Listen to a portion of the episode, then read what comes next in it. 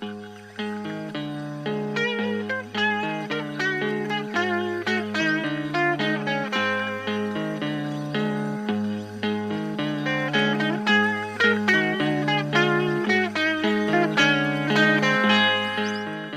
and a very warm welcome to our podcast Was tun? In our show, we are discussing the pressing political issues of our time from a strategic perspective. We talk to activists and ask them what their strategic learnings are, how other social movements can benefit from their experiences.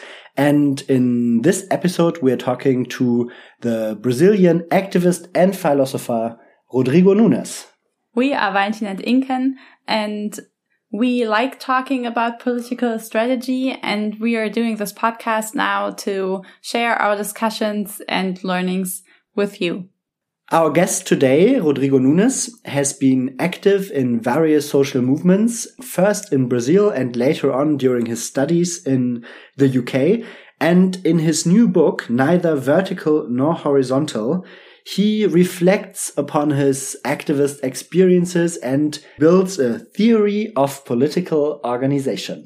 Yes, we talked to him about his experiences, about organizational forms, about something he calls organizational ecology. And I was really inspired by his ability to think political praxis together with theory or like to put it into theory the conversation is somehow really a backward and forward between an analysis of the political situation and more abstract uh, theoretical questions. Yeah, so I hope you find the talk inspiring too and have fun. Yeah, enjoy.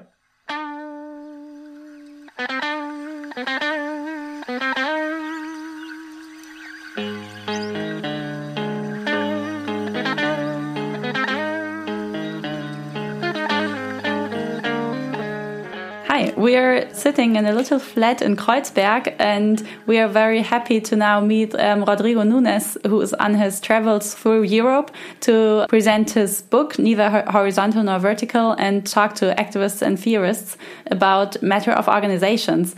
And uh, it's a very nice summer day. We're sitting uh, inside, so you can listen to the talk very well. But yeah, we have a great view over Kreuzberg, and I'm very much looking forward to the talk about strategic questions of organizing. Hey, Rodrigo, great that you are on our show, and welcome to Was tun. Thank you. Um, I mean, thank you very much for the invitation.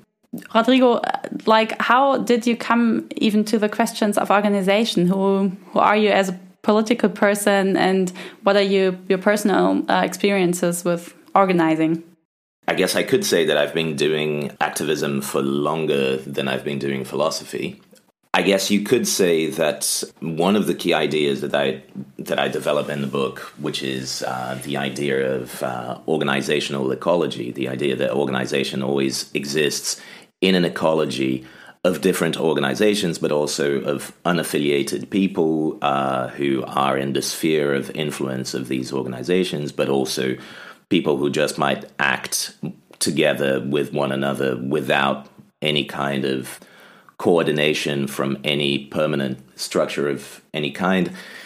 Maybe one of the sources of this idea for me is um, my experience in several different forms of uh, activism. I started out in student politics in Brazil then um, I joke that one day the the anti globalization circus moved into my backyard because I was living in Porto Alegre in the south of Brazil at the time, and uh, the the World Social Forum uh, started happening in 2001. So I was involved in the organization of the World Social Forum which allowed me to meet lots of people in Europe who were involved in the anti globalization movement here, which was great because a few years later I came to Europe to do my PhD and I already knew lots of people. So I was involved in anti globalization politics in the UK and in Europe in that period.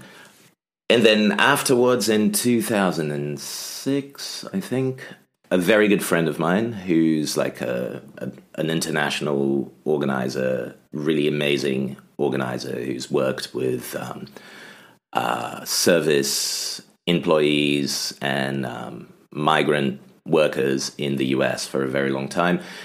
She came to London to set up a campaign working with um, cleaners in first in the London Underground and then in the buildings in the city of London.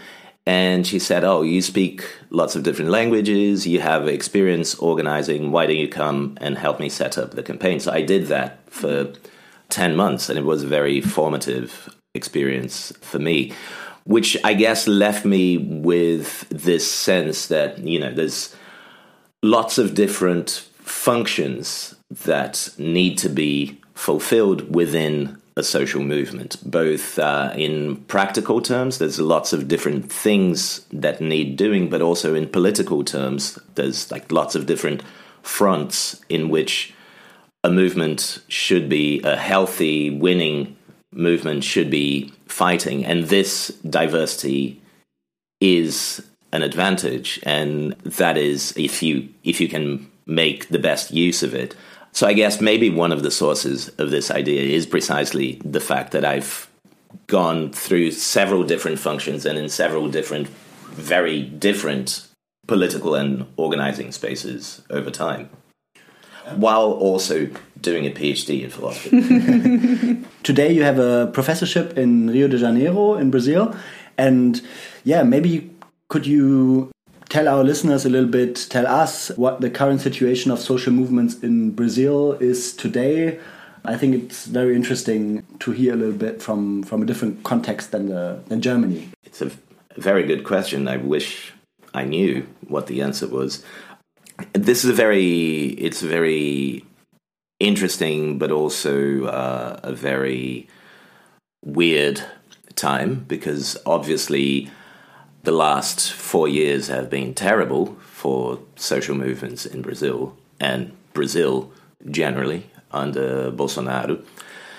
But at the same time, there is so on the one hand, with the perspective of the um, presidential elections later this year and what looks like a very likely return of Lula, there is this hope that you know, at least the worst will be over after the the elections. And of course, there is this uh, very positive memory of Lula's period in power, and uh, just you know the very positive perception of Lula as a very charismatic leader who you know came who was a worker um, became certainly the greatest Brazilian political leader of his generation and one of the most important of all times. But at times I fear that people in in ways that are perfectly legitimate perhaps because the last few years have been so bad but that people believe that you know once Lula is back everything will be okay uh, which is not true among other things, because the situation in which he will be coming back will be very different, both in terms of domestic Brazilian politics. Now you have a large and very mobilized far right social base. You have a bunch of political actors in the center of the political spectrum, center right uh, political actors who won't refrain from trying to use this um, far right social base to their own ends, but also the economic situation internationally is completely different from the one that PT found at the start of the 2000s, in the beginning of the uh, international commodity boom. And even if there were a commodity boom now, we really would need to question Brazil's position in it to the extent that, of course, you know, given the evidence of climate change, the kind of economic and political wager that PT made uh, at the start of the 2000s would be very, very questionable now. And on top of that, there really is a reckoning that I, I would say still needs to happen in terms of the relations between social movements and the Workers' Party in Brazil, because the Workers' Party has, you know, it's a lot of the major social movements in Brazil, they emerge together with the Workers' Party. They have a very intimate, a very organic relationship. But this also meant that when PT was in power, there was a big push to demobilize these social movements and stop them from demanding more. I would argue that was one of the things that put PT in the position it found itself in 2016 when Dilma Rousseff, who was Lula's successor, was um, impeached in a parliamentary maneuver. Because this is something that I argue in my the book that's just come out in Brazil last week, which is a book on Bolsonarismo and precisely these impasses that the Brazilian left finds itself in now. The problem with the argument that people in PT often make that uh, you know it's uh, it's impossible not to make concessions is that people seem to be assuming that there's like the right amount of concessions and you make those and then you find yourself in equilibrium. And that's not true because the conditions of equilibrium are changing all the time. And if you're not trying to change those conditions of equilibrium in your favor, the likelihood is if you basically if you're not trying to make yourself stronger than the people you're making concessions to, in all likelihood, you're going to find yourself having to make more and more concessions to these people. And that's what happened to them in 2016, and that's a reckoning uh, that I think still needs to happen within Brazilian social movements. Yeah, it's really interesting. I think we're having different, but in that kind kind of similar situation in Germany right now, where we have a strong conservative opposition to the government, but basically no left opposition, and so the like what you're saying, the equilibrium oh, that's a hard word, uh, to in which uh, kind of the consensus is being made is, or where the middle ground is being found, is kind of also shifted to the right, basically. I have one uh, additional question. Sure. Today, you are teaching as a as a professor of philosophy uh, in Rio de Janeiro, and you told us that um, at the moment you are mostly teaching uh, political theory to the students. And I'd be very interested to hear what kind of questions seem very relevant to your students? What are the what are the specific demands for for critical theory? For like what is the hot stuff um, in the current situation? Um, I wish I knew. Well, as I was telling you, I started at at my institution at the Catholic University in Rio right after the 2013 protests. So at that moment, there was, and a lot of the students most of the students had participated in the protests. Mm-hmm. So at that moment, there was a lot of demand for um, talking about and thinking about democracy and forms of participation, but also organization, because the problem of organization was posed very quickly within those those protests. On the one hand, people had this idea of what was the ideal way in which they should organize. So we should be horizontal, we should be leaderless, etc. But on the other hand, they had the experience that a they never really managed to achieve that. Like you, you knew, you could tell in these informal settings who the more influential people were. You could tell that there were forms of hierarchy they were very hard to address precisely because everyone was supposed to be horizontal and on the same level etc but also i think people could sense very quickly in the context of those protests that well we thought this was how you were supposed to organize but this doesn't seem to be working. Mm-hmm. This doesn't seem to be doing what we expected to do with it so I guess I don't know if the students were lucky to have me or I was lucky to have the the students, but that was precisely the moment when I started. And seeing people go through that experience in Brazil was one of the reasons that made me decide, yeah, this is the project that I'm going to work on. I'm going to work on a theory of political organization because there's there's a demand for it now. But the other thing in um, my department is we were the first department in Brazil to create a research cluster on philosophy and uh, climate and mm. the it's called philosophy and the environmental question and so it's known for that the person who set up this cluster my colleague deborah danowski who you might know from uh, a book that she wrote with her partner eduardo viveiros de castro which is called the ends of the world. It was published in english a few years ago. Actually i translated it into into english. So a lot of people come to the department expecting that, which again is great because the new project that I'm working on is on the concept of transition. So there's lots of students who are interested in discussing precisely that at the moment. Cool. Yeah, I think it's very interesting what you said that sometimes the ideal of horizontalism precisely makes it so difficult to address hierarchies that uh, emerge in every organization. And to go back to that question of organization, you're arguing for a theory of political organization. And I think in a very practical sense and also discussion sense in Germany, we also know the uh, Organisationsfrage. So, like, I think uh, horizontalism always had a little more difficult stand in Germany than in other countries. but, um, like, what do you mean by that theory of organization? Well, one of the things that I realized in just just now, I realized that I narrated my decision to start working on this project as you know me saying back in 2013 i'm going to write a theory of political organization. Actually that never happened.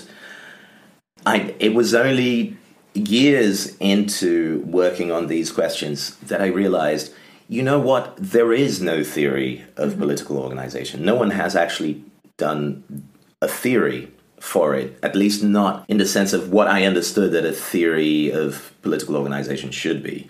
Usually, when people talk about the Organisationsfrage, actually what they're talking about is the party. Mm-hmm. And so you have theories of the party. The problem is the party is, you know, we have empirical evidence of this around us every day, is only one form that political organization can take.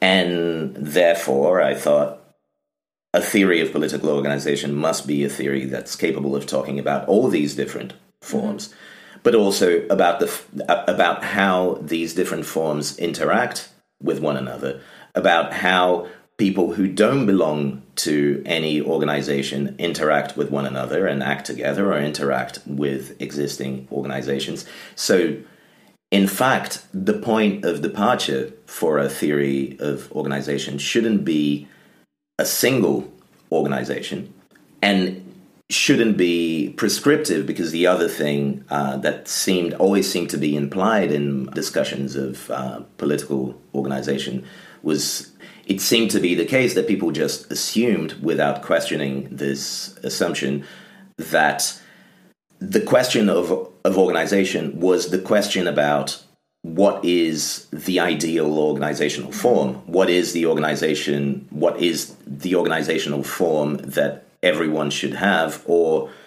perhaps at the limit, what is the organization that everyone should belong to, which is the question of the party? And I thought, no, a theory of political organization must, it rather than starting from a single organization, it must start f- always from an ecology of organizations and of people acting collectively that don't belong to any organizations. And it must be able to think, first of all, the kind of organization that exists outside and around and between organizations. And secondly, if it's starting from that position, if it's starting from the assumption that organization is always plural, is always diverse, and always exists within an ecology, then it cannot be a question about what is the ideal organizational form.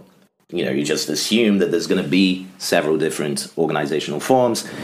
Uh, and then what you have to ask is well, what are the functions that these different forms mm-hmm. perform?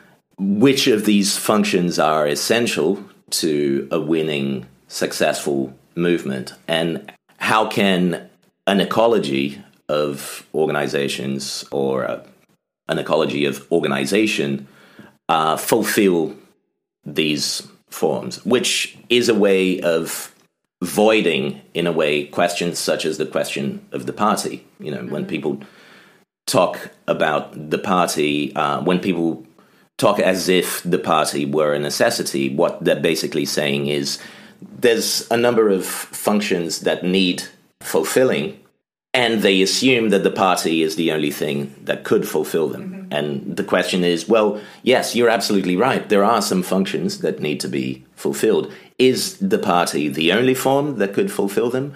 Could we have a party to fulfill some of those, but not all of those, and have those other functions be performed by other parts of the ecology? So, this was the kind of question I was asking then. Mm-hmm. Mm-hmm. It really reminds me actually of a model that we sometimes use when we do strategy trainings uh, with groups. There's a model it's called movement ecology, where you kind of try to map what maybe for, like, for example, for in the climate area, what organizations are already existing, what's their aim. And I think when I often think of it, it's more, it's more like what uh, level do they address? Uh, do they address people or the government or something? But it's also, I think it's also interesting to think about it in terms of how are they organized uh, internally. Uh, so that's what you do more. Yeah, when we discuss these questions of uh, organization, I always have to think about this like grand debate between Rosa Luxemburg and and Lenin, where they discussed exactly this question uh, somehow between verticalism and horizontalism. Yeah, we already we already briefly touched upon these concepts in the in the interview. Now, could you maybe um, explain a little bit more the philosophies which are attached to each of these concepts to help us understand a bit more this whole idea behind, on the one hand, verticalism and on the other hand, mm. horizontalism. Because my impression is it is not only about how we organize, but it's also a way of thinking, a way of perceiving politics more generally. Mm. Yeah. I described it. It just so happened that while I was writing, or while I was finishing the book, I was also translating into English a book by a, a Brazilian philosopher who, um, towards it, it was one of his last books, and uh, towards the end of his life, he was working a lot on uh, Ludwig Wittgenstein. Um, and I realized because I was working on that translation at the same time as uh, as I was finishing the book that something that I was doing in the book could be very well described in in terms of uh, what Wittgenstein called therapy, a therapy of language, in the sense that what I was um, looking into was precisely the conceptual grammar that people used to think of questions like organization, spontaneity, self-organization, uh, etc. By which I mean, what are the unspoken assumptions uh, here when we employ these concepts? And are these assumptions useful? Or are we actually carrying a load of baggage in these assumptions that's unhelpful to us? And I describe the, the method. Again, this was sadly, I'm not one of those very systematic philosophers who sets out with a very clear idea of what the method is and just employs that method. Usually, the method I'm working in uh, or that I'm working with becomes clear to me after the fact, sometimes even after the, the book has already been published. so I tend to describe um, what the way in which I was working without it being entirely conscious to me at the time when I was writing the book or, or, or when I was developing the ideas that are in the book as moving downstream and upstream constantly, by which I mean there were problems that I knew from my own practical experience in politics, in organizing, or that I could see other people having, like what I was just describing with my students after 2013. So, practical impasses, practical dead ends that people encounter all the time. And it's really funny when I'm when I'm talking about the book to an audience and I mention one of these problems that I, I look around the room and there's lots of people nodding their heads and you know they they all know what what I'm talking about. So that would be downstream, uh, and from there I would move back upstream to the conceptual grammar that was in involved in the way in which people posed those problems because the idea was precisely well there is a conceptual problem here upstream that if we solve these problems will stop appearing or they will appear in a different way. We will be able to pose them in a different way in a way that's more tractable in a way that you know in which they can be solved or in a way in which we can at least recognize actually they don't have a solution, which means we'll just need to work through them forever, which is ultimately, I'd say, a better solution than trying to find the perfect solution and then being constantly frustrated that you you can't find it. So to give to give a practical example, one of the and this this has been a source of misunderstanding, I think, for for some people. I've I've heard some people say, "Oh, you have a very strong critique of spontaneity in in the book," uh, which is not true. I have a critique of the grammar that is usually involved when people talk about uh, spontaneity or when people talk about self organization. I mean, for starters, if you just think of it, there's something very funny in the way we talk about self organization because usually if you add a prefix to a word, it means you're qualifying that word in a certain way. It means you're introducing a what Aristotle would call a specific difference, which means precisely that you're specifying a broader concept into something narrower and more precise, which means that the second, the narrower concept is a species of this broader mm-hmm. uh, genre. But in the way in which we use self organization a lot of the time, it is as if self organization were the opposite of organization. So we have something that is part of something bigger, but it's the opposite of the something bigger that it's supposed to be a part of. Uh, which means that people assume that organization is you know if if you oppose organization to self-organization it means you're implicitly assuming that organization is always organization by someone else organization from the outside organization from above and it was precisely this kind of uh, assumption that i wanted to question actually it's a lot of the time it's not that clear where outside and inside are, or it's not that clear who is the other. And I was telling I was telling you just uh, a few minutes ago that I was thinking about that text. It takes organizers to make a revolution.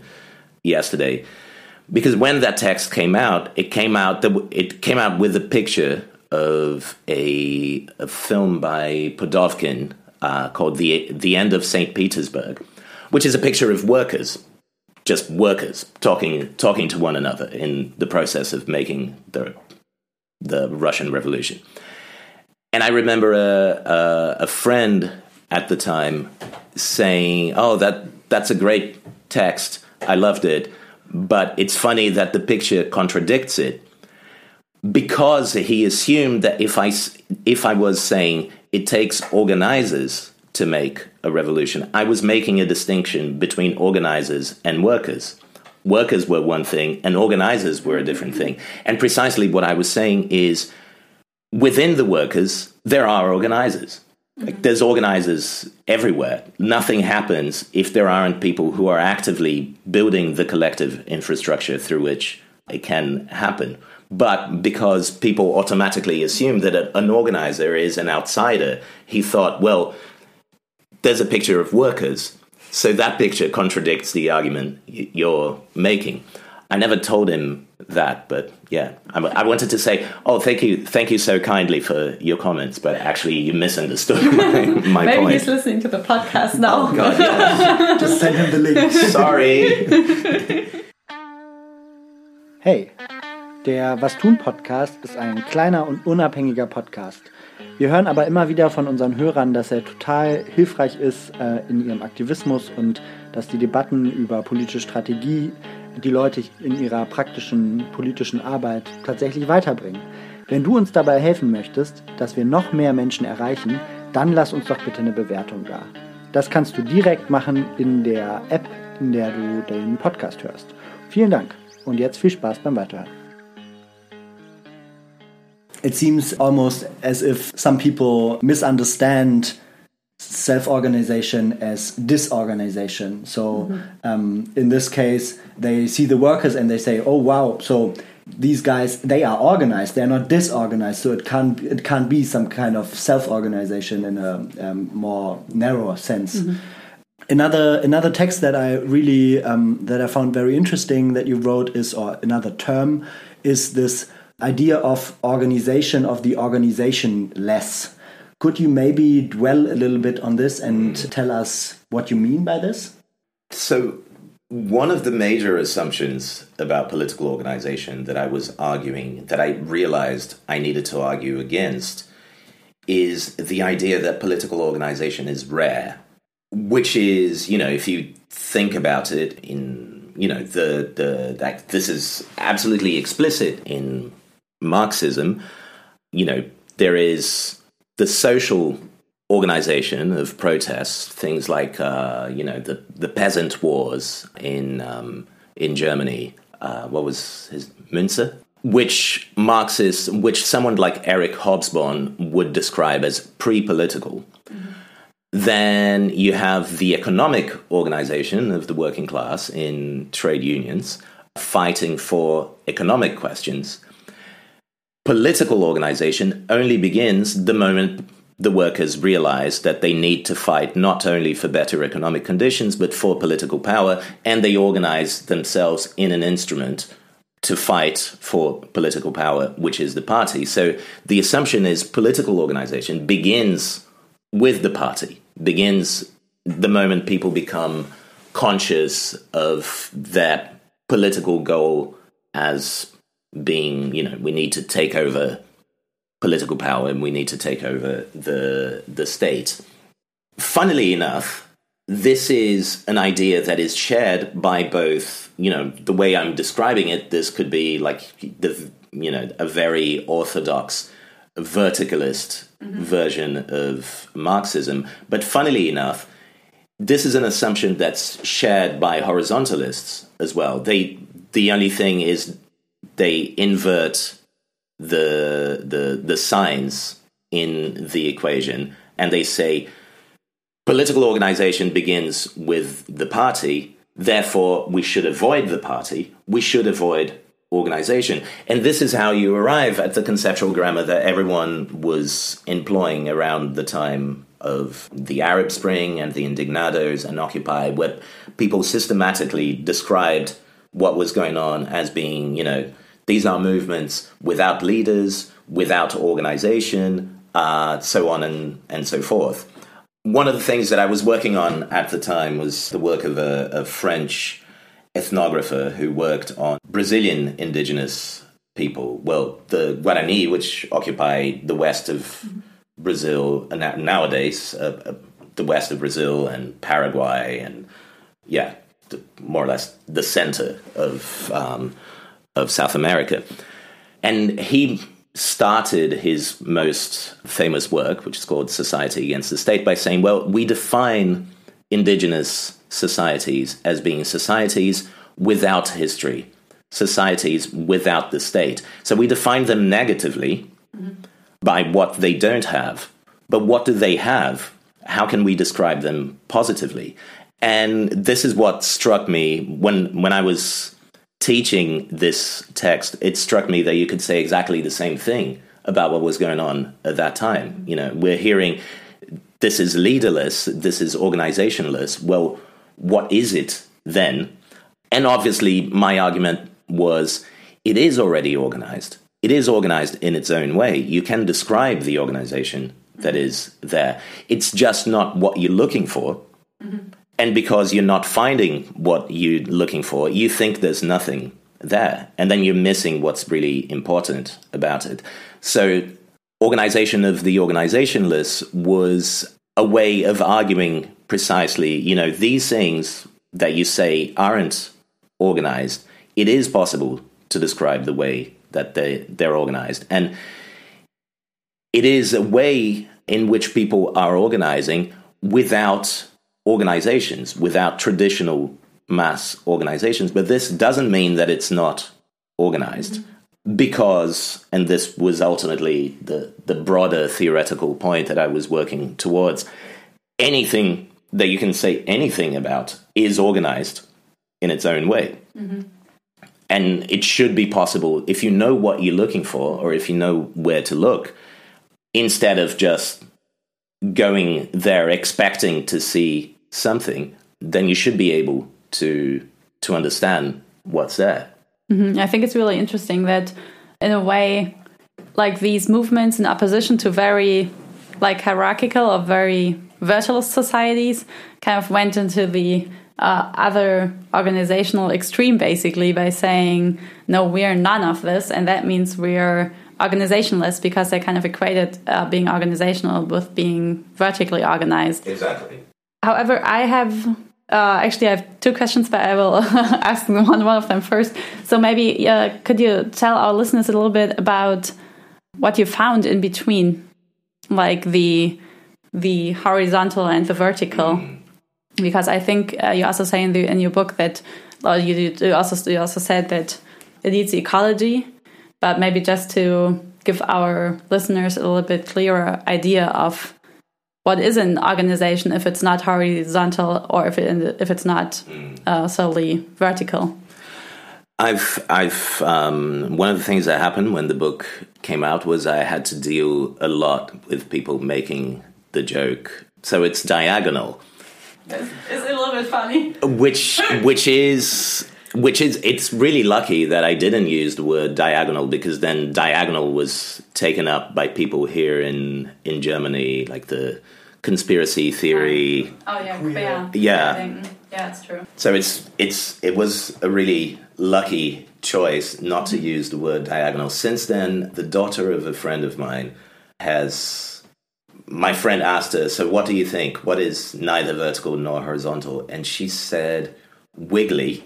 Which I thought was a good um, answer. And then another one which I've which I've heard, which is actually a very good answer, is lumpy. And actually, that is a very good description because another in, another encounter, theoretical encounter, that was important in the process of uh, developing these ideas was my encounter with network theory, which was something that I'd, I'd been interested.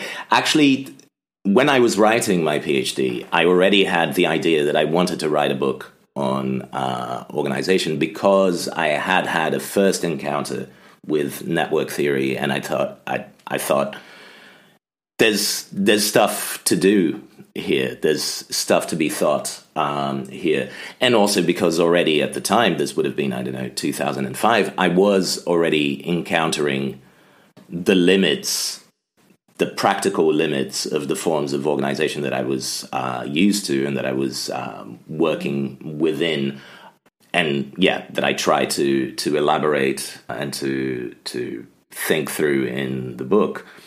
And in in network theory, you can start from an opposition between you know two extreme models of what a network could look like. So you could have a decentralized network. But if you're talking about a, a, decentralized network in absolute terms, this means a network in which mm-hmm. no node has more connections than any other node, which means, among other things, that it's uh, a, a network in which it takes forever for information to travel from one point to another. Mm-hmm. Um, because what creates uh, what physicists have called the small world effect in networks is precisely the fact that if you hit a very well connected node, then information can travel much faster to other parts of the of the network. So that would be one extreme. The other extreme would be a centralized network. But if you're talking if you're talking about a centralized network literally in, in absolute terms, then this means a network in which there is one node in the center and all the other nodes all the other nodes would only connect to one another through this node. Obviously, in the real world, in the natural networks that develop, that emerge spontaneously in, in nature, neither of these things ever happen because they're both very bad systems. You know, you have, on the one hand, you have one system in which it takes forever for information to travel. On the other hand, you have a system where if you take one node down, there is no connection anymore. So you have a third model, which is the the model that actually describes most of the stuff we find in the world, which is called uh, distributed networks. Now, the important thing is that distributed networks describe a range between the absolutely decentralized and the absolutely centralized, which means that you know you could you could have a distributed network that tends more towards the centralized, or you could have a distributed network that tends more towards the decentralized, but basically everything in between is distributed. And in the process of learning about that, I realized actually this gives you a very, a very um, elegant way of bypassing what's perhaps the oldest problem in philosophy and the problem that is basically that comes back every time we're discussing you know the movement versus the party autonomy versus hegemony centralization versus decentralization so on and so forth which is the problem of the one and the multiple or the one and the many because what happens in a distributed network is that on the one hand, it is many. Uh, you know, it's there's lots of things within it. On the other hand, there are ones. There isn't a single one that connects that connects or organizes the whole network, but there are bigger nodes that play a more important role in terms of connecting the different parts of the network, of distributing information, if we if we're talking about uh, uh, an organizational ecology, you know, these would be, for example, organizations that are more influential, that have a, a larger sphere of influence. So an ecology is never simply dispersed. So what I'm arguing in in the book, someone in the the, the talk that I was giving at Humboldt yesterday in the the Q and A afterwards, a person said, "You oppose the the ecology to the party," and I said, "No, precisely, I don't do that because the question of the party for me is, you know." The, the problem with the party was the problem I have with the idea of the party was the assumption that the party should become the whole of the ecology, or the whole of the ecology should be subsumed in under the party. But within an ecology, there are parties, objectively, and they could have very important roles to to play. But they could have important roles to play as one part of the ecology and not as the whole.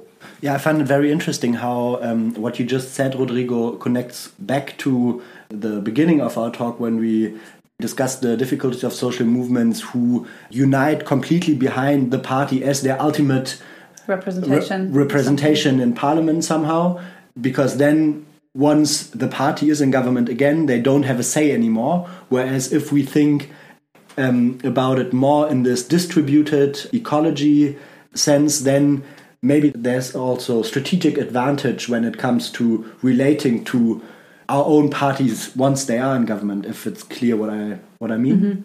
Yeah, yeah, yeah. Yeah, I remember a, a, an event that I I was speaking at in Athens in 2015, it was a crazy time to be in Athens because it was exactly the week in which Syriza oh, wow. capitulated to um, to the EU. But um, Jodi Dean was at this event, and my friend Paolo Gerbaudo, and a bunch of people were at this event, and there was this one panel in which people like Jodi Dean and Paolo were arguing in each in their own way for the party. You know, Paolo from a populist uh, perspective, Jodi Dean from a communist perspective. But everyone, and everyone was excited at that moment because of Syriza. Um, everyone was still excited at that at that moment uh, with Syriza, but also uh, Podemos, who had appeared just a little bit before, and you know, with great promise, with a lot of expectations. So everyone was talking about the movement party and how we needed to move towards the movement party. And at one point, I told them, look, I think it's great that you're talking about this, but you think it's such a great, perfect solution because you're coming from places where it doesn't exist. I come from a place where that exists. You, PT is, you know, it's 100% uh, a movement party. At least it was in its origin, and it has its own problems. Mm-hmm. And you know, I'm I'm in that in that sense just because of historical and geographical contingency. I'm one step ahead of you. I, I know where this is going. I've seen it. i am living through it, mm-hmm. and one of the things in in the book, uh, one of the references to the Brazilian uh, context in the book that comes back a few times, which again was very formative for me, more through indirect experience, through my mother's work and you know stuff I read and people I met, etc. But liberation theology was extremely important in all over Latin America. And it was, and, and people don't uh, understand this uh, as clearly as they should, even in Brazil, perhaps, how absolutely crucial to the existence of uh, the Workers' Party and the movements around the Workers' Party it was. Like Lula, all the the initial trade union leadership in PT but also the leadership of the MST, the Landless Workers Movement, and the leadership of a bunch of other urban movements that appeared at the same time. Everyone had been initially formed politically in the ecclesial base in ecclesial based communities set up by uh, liberation theology. Mm-hmm. And why was I talking about liberation theology? Oh, yes. I was talking to this person in the south of Brazil who was like, and one of the things that happened to liberation theology that, again, many people don't realize was that, you know, when, when we had an anti communist pope, Karol Wojtyla, uh, the, um, who was, whose pope name was John Paul II, one of the things he did was to completely dismantle the the structure that had been created by liberation theology and to persecute uh, the the leaders of liberation theology within the the Catholic Church, um, etc.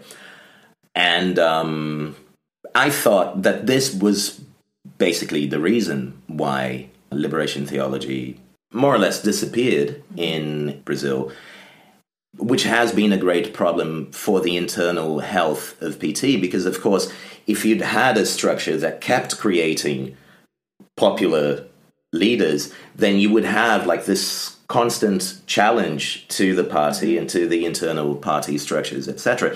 And I asked him, was this what happened? And he was like, yeah, this was very important as well. But at the end of the day, we all worked with the idea that we were working towards the party. The party was the telos, was the destination that we were working towards. And once we had the party, we thought, okay, our work is done. Mm-hmm. Yeah. You know, we can now everyone yeah. moves into the party. Now everyone becomes a party member, and um, political activity becomes channeled through the party. And then we started abandoning the the organizing work that we were doing. And he said, I now realize that that was a huge mistake, and we're paying the price for it now. Hi, sorry für die kurze Unterbrechung. Du hörst den Was tun Podcast. Und wenn dir gefällt, was du hörst, dann abonnier doch jetzt den Podcast auf Spotify, Apple Podcasts oder wo auch immer du ihn gerade anhörst. Vielen Dank und dann viel Spaß beim Weiterhören. I've like two thoughts. I hope I can weave them together now.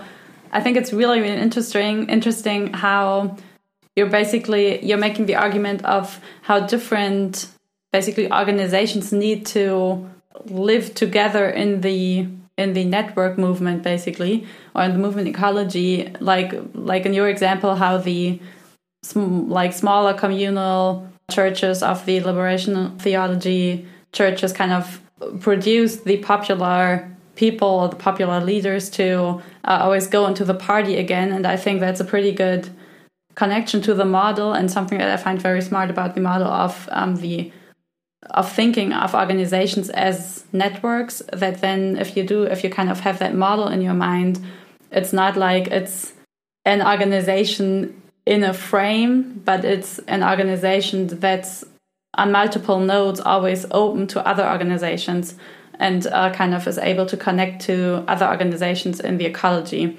And I think that's really interesting and it makes a lot of sense that if in that ecology uh, everyone everyone is concentrating on only one organization, then you get a problem because also the equilibrium in the move in the ecology is is not working anymore in a way.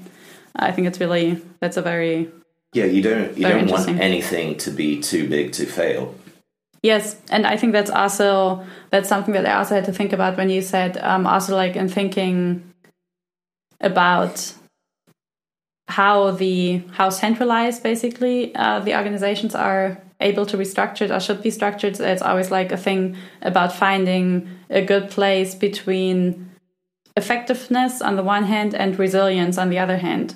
And that's basically the axis maybe uh, between which the different organizational forms can can evolve in a way.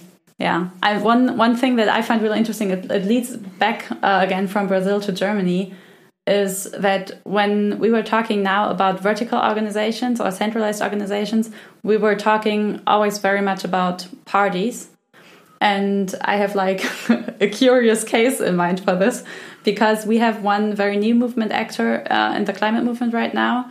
They're called Aufstand or Die letzte Generation, and they are people that are doing also actions of civil disobedience in order to get politicians to act against the climate, against the climate crisis. And they are organized extremely vertical. Mm. Like the movement where I'm coming from, it's organized more or less horizontal. Like people try to organize not too hierarchical Don't but fall into the trap of false di dichotomy di dichotomy dichotomy probably right but I find very curious about uh, this new organization mm. that they are organized very centralized like there's a plan basically that's followed by everybody and there are only a couple of people that are that are doing like the strategic work and decisions. And I find it really interesting because it's a new movement actor that's actually taking on organizational forms that we associate with parties. So maybe to make it a bit more concrete for you, so these guys they are like blocking streets um, and they are um, gluing themselves on the um, on the street so they so the cars cannot pass by, and um, they call their organizational model functional hierarchy, which means that there is like a grand plan they have, like the, the committee somehow has, and they are then looking for activists who write their name and their address and their, like, their contact details on lists so they can just mobilize them on specific dates. So on, a, on one of these action dates, everyone who has put his or her contacts on this list will get an SMS saying, "Come to this place and glue yourself on the street." Come to this place, bring super glue. Yeah, um, and then they do it. So um, yeah, when you hear this, what what are your thoughts from like an organizational per, organizational perspective? So This is very similar to the Extinction Rebellion Yeah. model, right? Yeah, they are also connected. But you, you do have Extinction Rebellion in Germany as well, right? Well, I think so. We had Extinction Rebellion, and I think now parts of Extinction Rebellion merged into this new organization. Right, right. Yeah. Yeah. it makes sense. There's there's probably only room for one of those in in the ecologies. Yeah. I do discuss this in in the book to some extent, though not directly. Ex- Extinction Rebellion was one of the things that happened while I was already writing the book, and and then I I didn't have the time to engage with more. I actually read a fair bit uh, about it, and I read a bunch of very good critiques uh, of it. But I ended up not. I don't remember if I even mentioned it in in the book. But no, I don't think so. you clearly know the book better than I do. but one of the things I say in the book is that the if if we were to identify a organizational form that's characteristic of today, this would be the platform. And I describe it as I'm I'm not the only person describing it as a platform. I'm actually one of the people I'm taking that idea from is my friend uh, Jeremy Gilbert, who's got a book coming out soon that he wrote with uh, Alex Williams, where they develop this idea a little bit more. Basically, the idea is what what is a platform? Well, if we look at the major commercial uh, private communication platforms that we have, you know, what is Facebook or what is Twitter? Basically, the company sets up an infrastructure for collective action. In doing so, it conditions the kinds of results that you you will get. So, you know, we we now have plenty of information and plenty of evidence of how the algorithms, say in YouTube, condition certain results and how people become radicalized into the far right through the the algorithm of YouTube. So that this infrastructure conditions, but it doesn't determine Mm-hmm. the result. You set up a platform for people to collaborate mm-hmm. within. By doing so, you kind of establishing some limits, mm-hmm. but you're not determining exactly what people will do. And again, you can think of this on a sliding scale. So on the one hand, you could you could describe the kinds of protest movements that we had in the last decade, which I describe as the decade of mass movements without mass organizations, as being platforms in and of themselves. So you set up, you know, some people because people used to do you know, a lot of the, the the discourse on those protests talked about them as if they happened by magic, as if it were like I always imagine, you know, those scenes in musicals where like a whole crowd in a street just starts singing and dancing in sync with one another all of a sudden. And reading the media at the time, it felt very much like this is what it was. Obviously, you know, there were people who worked to set up the date, to set up uh, some kind of minimal infrastructure, to have like a, a slogan, to have a general idea. But then they didn't have a social base. They weren't like a, a, trade union or a mass party who could say, okay, everyone now go and do this. So they were inviting people to come and cooperate and act collectively within this framework that they had set up. And then the result was something they were not going to control. So, on the one hand, you can have a platform that's very open as to its results. On the other hand, you can have a platform that is more restrictive as to its results. And I think what we've seen first with uh, Extinction Rebellion and now, uh, with, what's the name of this movement again? Uh, last generation. Right. Ah, right, right, right. Yeah, I've heard about it. Is the other mm-hmm. the other extreme of the the spectrum where people you know people have become people are becoming more aware of you know this platform way of operating mm-hmm. and are making a clearer pitch mm-hmm. to people in terms of right this is the idea this is the plan these are the people who decide what the idea is and the plan. If you want, come and collaborate within this framework. And I think people are into into that because uh, first of all, one problem that you always have with platforms is precisely the moment when you go, you know, this is an open space that everyone can make their own to at some point down the line it will always happen. The people who set up that space will say actually we had a clearer idea of what we wanted to do with it and this is the direction in which we want to take it and then everyone who was invited to cooperate is like well why didn't do we, you tell us? Do we get a say in this? Because Yeah. now we're part of it. Don't don't we get to participate? And there's always that tension. You Yeah. you've seen it happen with like momentum in the UK. There was a bit of a crisis moment for momentum. Yeah, you've seen it happen. I don't know with UK Uncut, a bunch of other experiences like that, which could be described as platforms that were um, that came into existence and sometimes also out of existence in the last decade.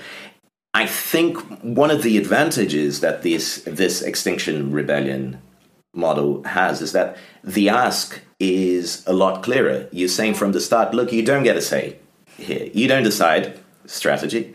We decide the the strategy.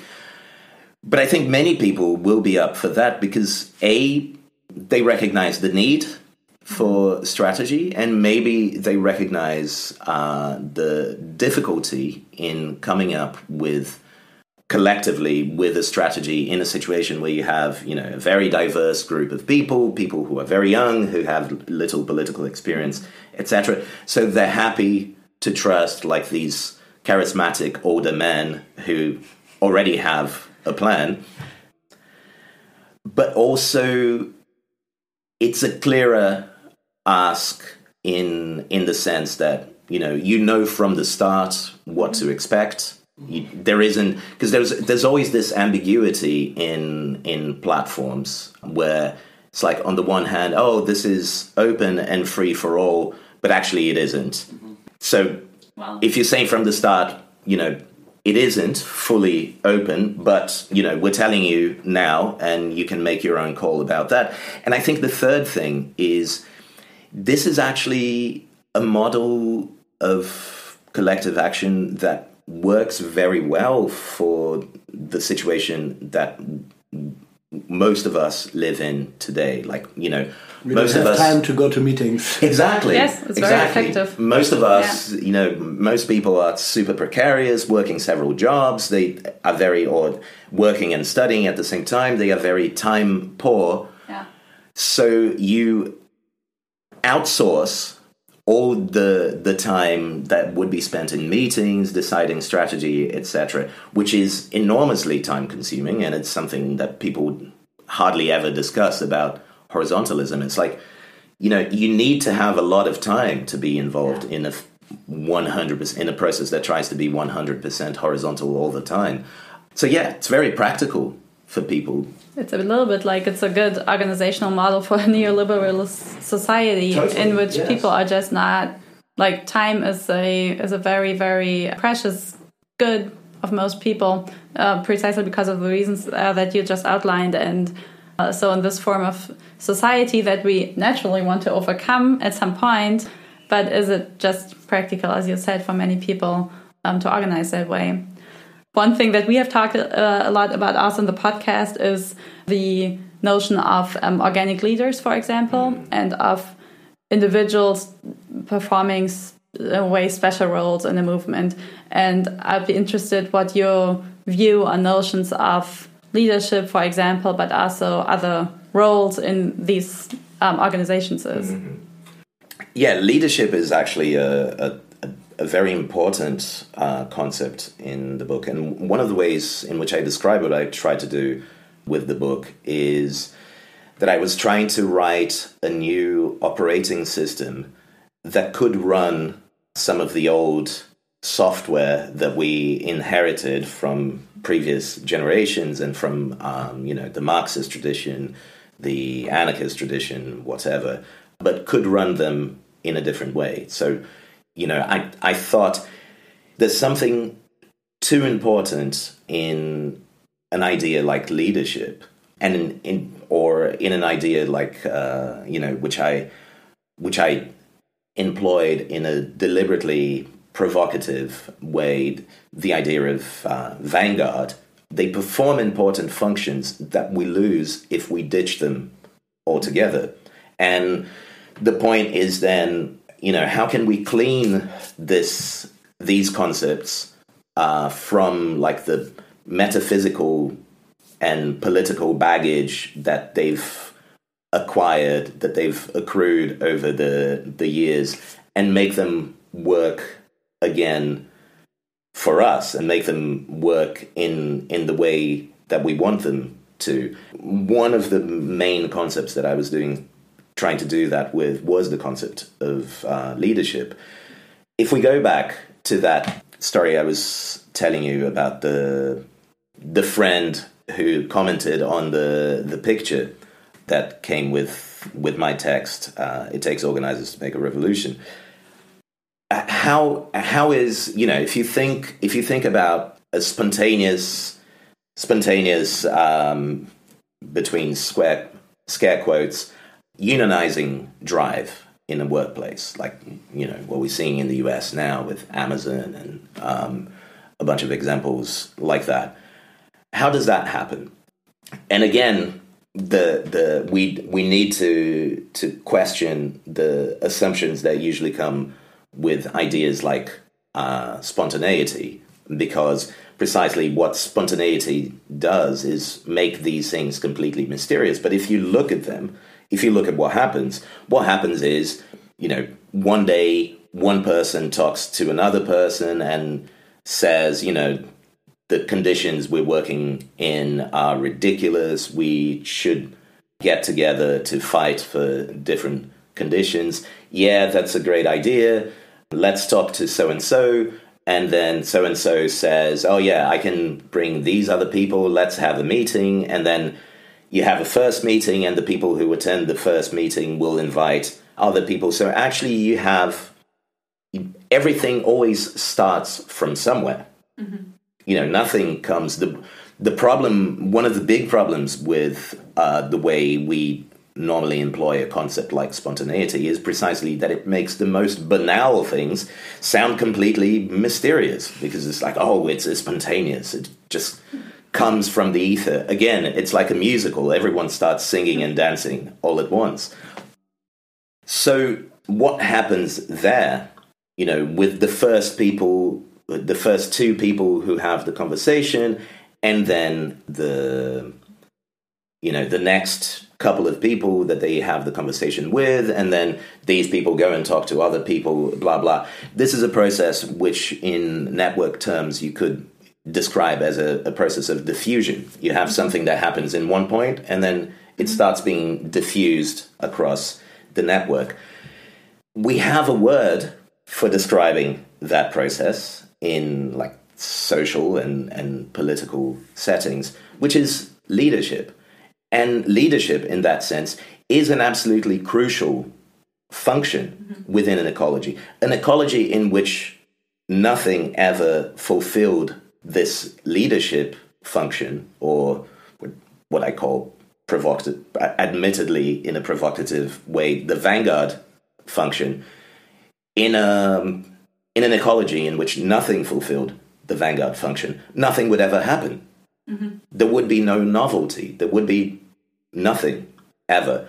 So, this introduction of a novelty, of a, a modulation of collective behavior that's, that's going to cascade or that's going to spread across the network is the most minimal sense of leadership. Leadership, precisely as a function, which is often confused with leadership as a position. Now, leadership as a, a, position of leadership is something that can, that might develop out of the function of leadership. It may be that those first people will become, you know, will be recognized as the informal leaders of that group. And it may be that eventually, once they've joined the union, then you know they'll become a hired organizer for the union, and increasingly they'll have a position of uh, you know a, an increasingly stabilized, recognized, and eventually even formalized, formally recognized position of leadership. Uh, so obviously there is a connection between the two things.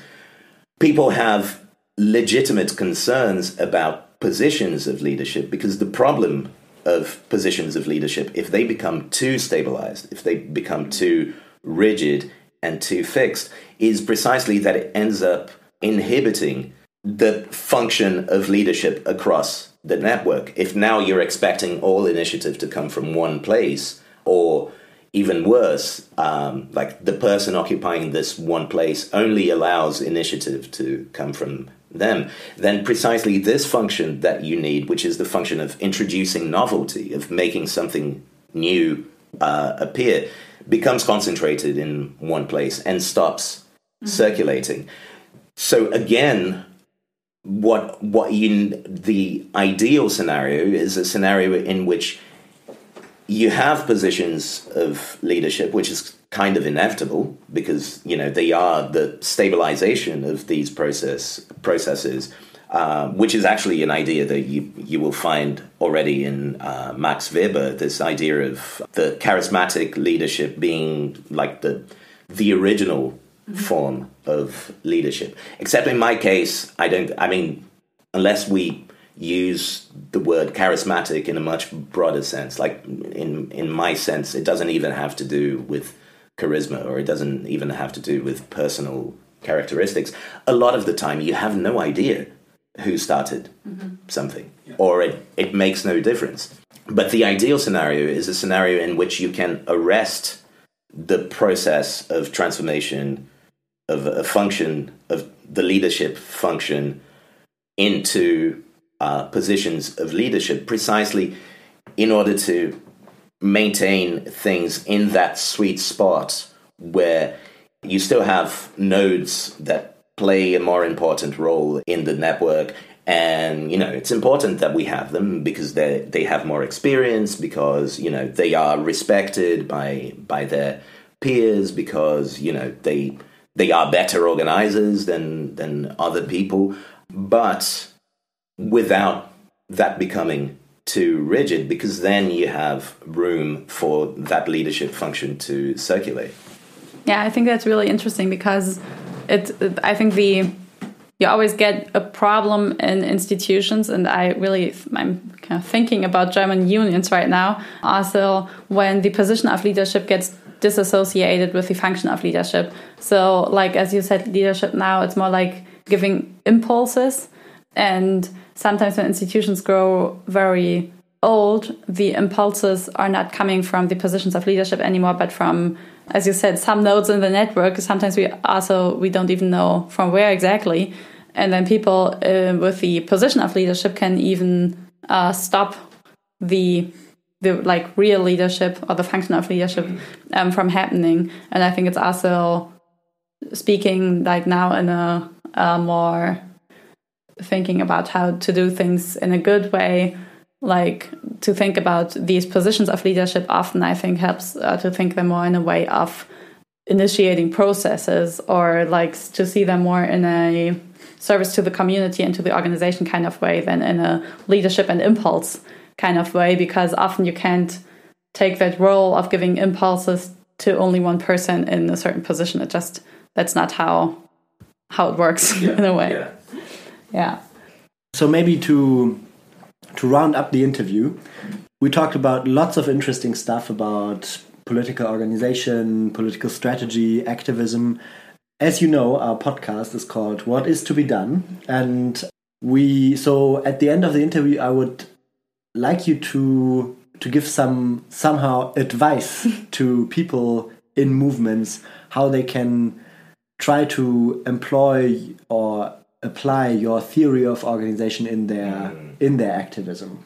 If you're thinking about strategy, pay attention to everything else that's happening. Pay attention to what everyone else is doing, and then think your strategy in terms of, you know, how can this strategy piggyback on stuff that's already happening that other people are doing, but also how can this strategy reinforce mm-hmm. stuff that other people are doing, or where does this converge with what uh, other people are doing? Where are the points of tension? And you know, it's all right. Like one of the points of thinking about uh, organization in ecological terms is precisely that ecology is a form of unity that does not in- exclude competition. But the the point about thinking ecologically is you don't think about you don't think exclusively in terms of competition. Mm-hmm. You don't start from the idea that you know everyone is your enemy because everyone is competing with you for who has the prize ticket for the the revolution. History is an open ended thing. It's a very heavy object. So, you know, it we cannot, none of us, uh, however big our organizations might be, etc., none of us can move it on their own. So we're going to need lots of people trying to move it for it to move in any direction. What direction this will be, none of us can really control. So, you know, let's look around and see okay what's the general direction we can identify in which we're all sort of going and let's act in such a way that you know everyone will get closer to where they're they're trying to go mm-hmm. thank you i think it was a great interview thank you for demystifying um, some of our ideas about movements yeah and um, i'm also looking uh, forward to the next book which uh, I have a suggestion for the title, maybe Lumpy and Wiggly. Would be great. or neither Lumpy nor Wiggly. It will be yet a third or, or beyond. beyond Lumpy and Wiggly. no, thank you for, for the interview. It was great meeting you, and um, yeah, I think there's lots to think about. Likewise, thank you very much for, for the invitation, and it's been a pleasure. And I hope the listeners will think the same. Me too. Great. Thanks so much.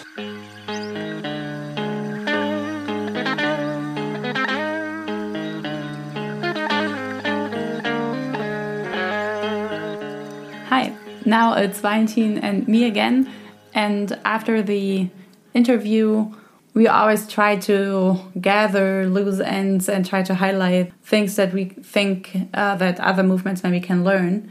Yeah, so Valentin, what are things that stuck with you?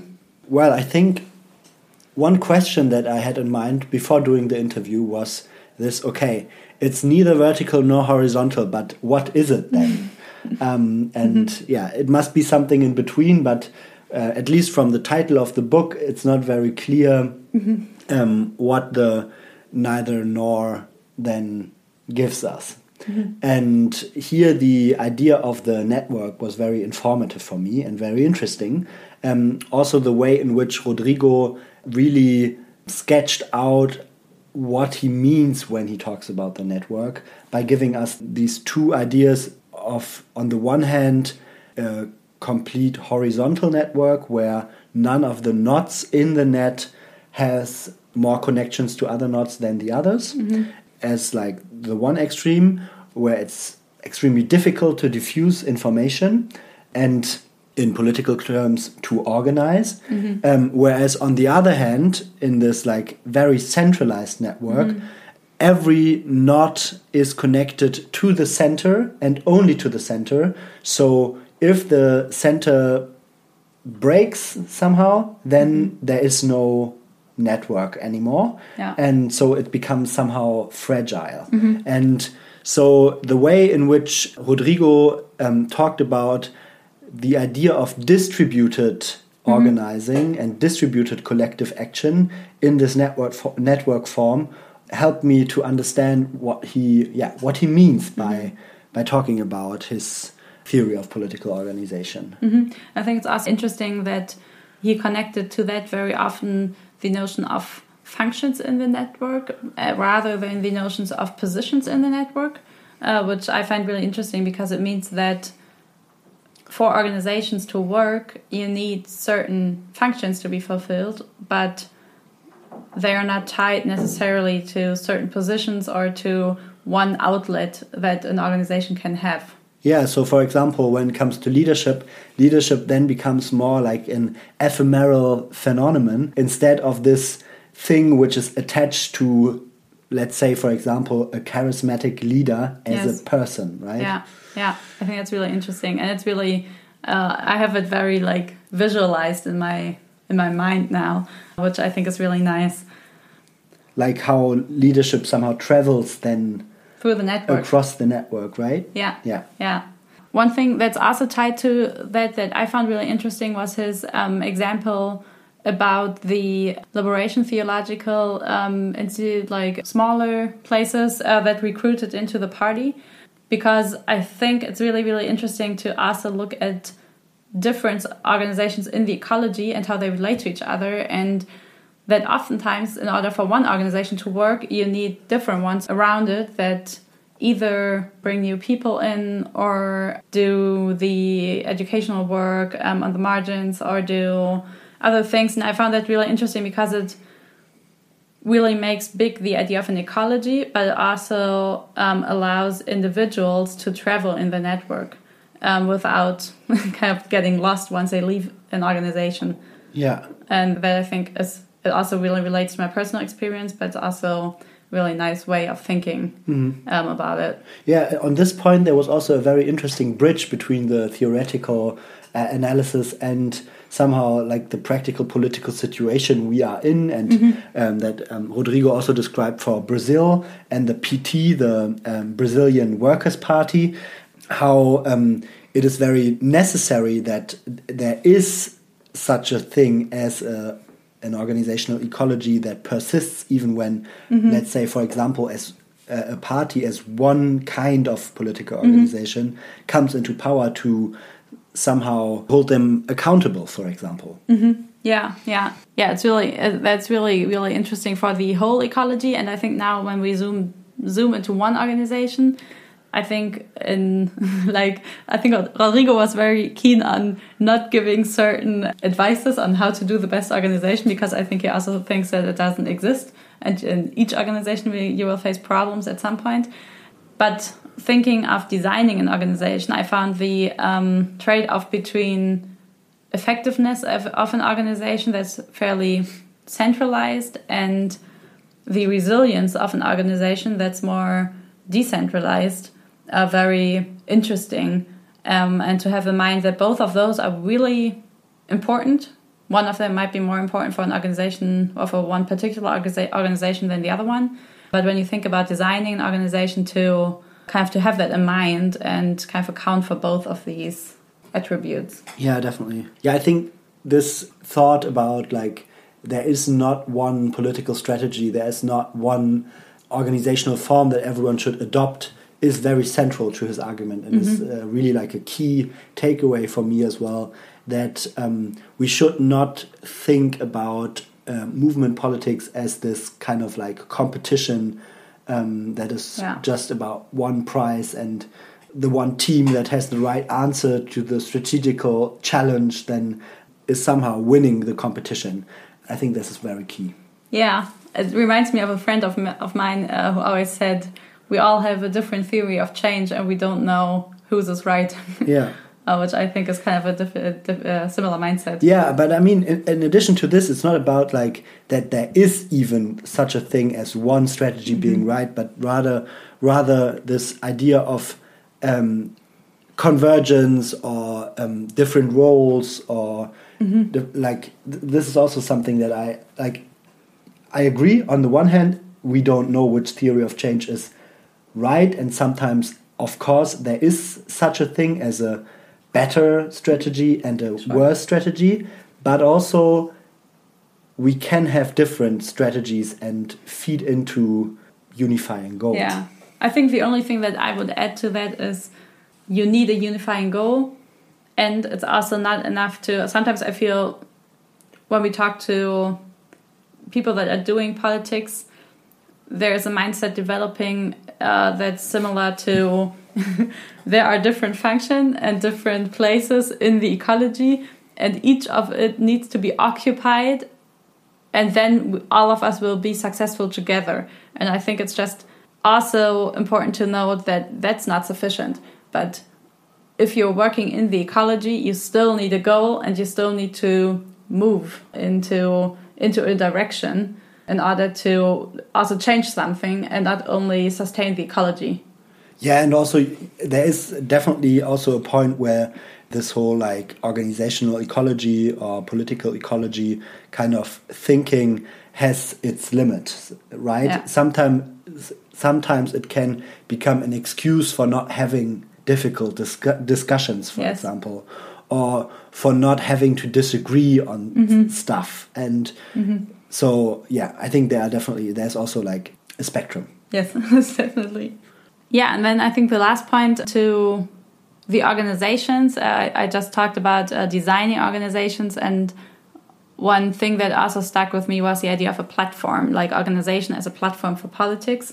And the platform doesn't determine what's what's the outcome politically, but it does set the frame, basically, in which, or the uh, basis, probably, in, in better words, on which the political possibilities of that organization can grow.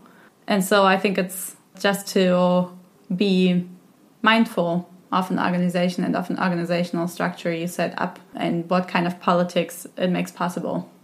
Yeah, so yeah, for me, there are lots of takeaways as you um, can tell from the conversation that Inken and me are just having. And I hope that you enjoyed the conversation as well, that you can that you could learn something from it, and that maybe there are some ideas that will occupy your mind for a little longer. And so, yeah, thanks for listening to Was tun. Maybe until next time. And have a great time. Bye.